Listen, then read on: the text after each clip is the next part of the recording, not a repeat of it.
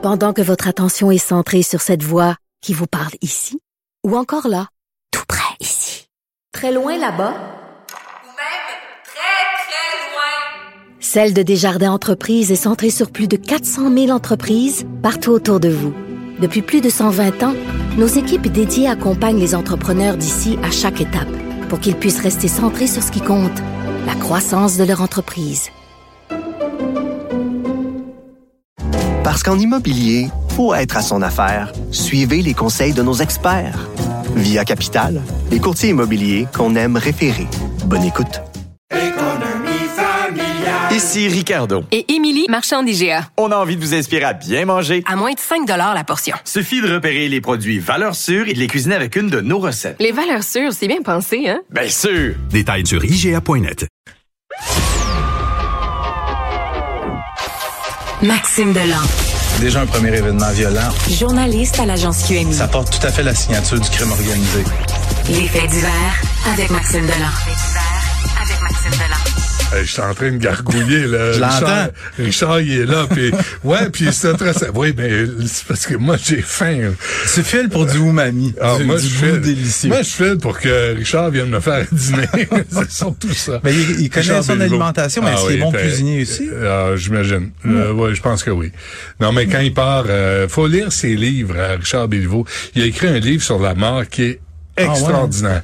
ouais. et sur les samouraïs aussi, là, c'est... euh, Sur la mort, tu dis, puis parlant de la mort, j'étais encore vivant, Benoît, vendredi. Moi, j'étais allé, euh, tu le sais, c'était Ouais. les funérailles de- du cahier de Grégory Woolley. Mm. Euh, il y avait de la grosse, grosse, grosse, grosse gomme euh, du crime organisé là. C'est quand même, euh, je trouvais ça fascinant. J'étais tout seul sur, euh, je m'étais trouvé une souche d'arbre sur le côté du salon fu- funéraire, puis clic, clic, clic, pris 2500 photos. Les visages de tout le monde. J'ai quelques regards menaçants euh, dans, mes photos. Ouais. Mais bon, Je dois la- pas, dois pas tellement apprécier que surtout- Monsieur Photomaton s'installe et qu'il fasse sa collection. Non, mais tu sais, j'ai un, travail à faire, mais... euh, Ah oui, bon. c'est ça. La tempête provoque des accidents par dizaines. Je- Puis je me souviens, ouais, je te vois la face. Je me souviens l'année passée, à peu près à la même date, première neige de l'année, j'étais venu essentiellement dire la même chose. C'est-à-dire que des sorties de route par dizaines. Euh, Il y en a eu quand même plusieurs dizaines répertoriées un peu partout dans la province, principalement dans le sud-ouest du Québec. Encore une fois, des grands axes autoroutiers qui sont problématiques. On parle de la 20, la 30, la 132, la 40 notamment. Je te dirais que la très grande majorité euh, des, des accidents, c'est des dommages matériels ou des blessés légers. Par contre, il y en a un qui s'est avéré tragique. Ça s'est passé ce matin sur la route 132 à Sainte à Sainte-Barbe en Montérégie. Il y a deux hommes dans une petite voiture. Il y en a un qui est dans la fin vingtaine, l'autre début trentaine. Perdent le, le conducteur perd le contrôle et heurte en sens inverse un VUS. Et ce qu'on me dit, c'est elle est pas assez vite. Mais euh, je, je m'en viens là. Les, les deux gars transportés à l'hôpital où leur décès est constaté. Le conducteur du VUS, on parle de blessures mineures. Et ce qu'on me dit, c'est que les deux victimes, c'est deux travailleurs étrangers qui sont pas habitués Ouais, dans leur pays. rouler sur la neige. Ils sont pas- C'est ça, ils ont pas de neige ouais. dans leur pays. C'est une des principales hypothèses là, étudiées par les enquêteurs pour expliquer ça. Mais mets-toi à la place, tu par exemple, un, Non, un je Mexicain, tu sais. Ouais. Fait que voilà. Ouais. Puis ralentissez, là, surtout les Puis les mouches à marde, dans les voitures de Ouais. luxe, là, qui pensent que leur temps est plus précieux que celui des autres, ralentissez. Je, disais à Fadi Daguerre, vous êtes jamais là quand c'est le temps de les pogner. Ben attends un peu, il y a Florence ici qui me disait que ce matin, elle a eu, parce qu'elle vient de déménager à Montréal, elle, elle a Ben eu oui. sa première expérience de, de sortie dans la ville enneigée. Elle disait qu'il y avait un pick-up qui est passé à côté d'elle, mais tu sais, un igloo mobile. Ben ouais. Le policier l'a fait coller sur le côté. Ah. Je trouve la meilleure peine que tu peux lui faire faire, c'est sors, déblaye ton, Ouais, ton pick-up. C'est ça. Ton sacré mouille de pick-up. Ouais. Euh, un homme de 30 ans. Ça, Tué euh, par balle à Laval, ça se passe samedi soir. C'est dans une salle de réception du quartier du Vernet à Laval. Il y a un party d'anniversaire pour une petite fille organisée par le papa, un certain Hassan Zant. Un gars qui a d'ailleurs été vu au funérailles de Grégory Woolley Ah, la veille à Montréal.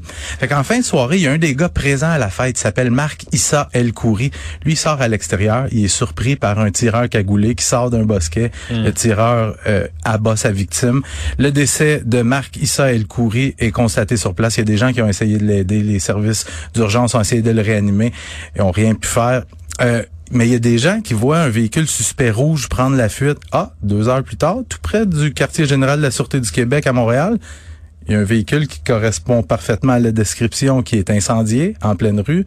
Ça, ça porte la signature des moteurs criminalisés, mais Marc El Khoury, c'est pas nécessairement un gars qui avait beaucoup d'antécédents criminels.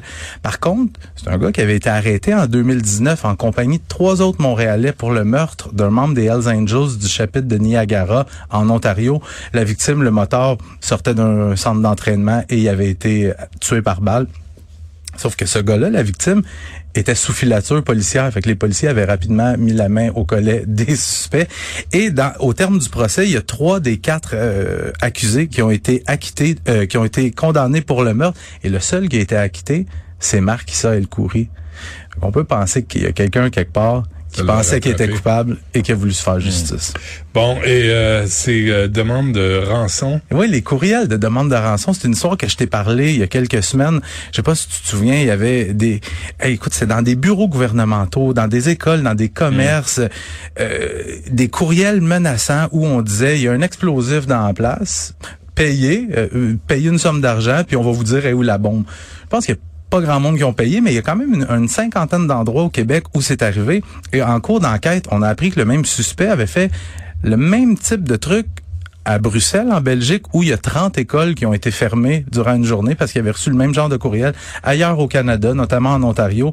Et rapidement, l'enquête a permis de localiser un suspect au Maroc. bon, Le gars de 45 ans qui a été arrêté à Tafraout, dans le sud du Maroc, c'est un le gars c'est un employé d'un centre d'appel. Il est accusé de tentative d'extorsion et de menace terroriste. Il a été rencontré par les policiers puis il a tout avoué.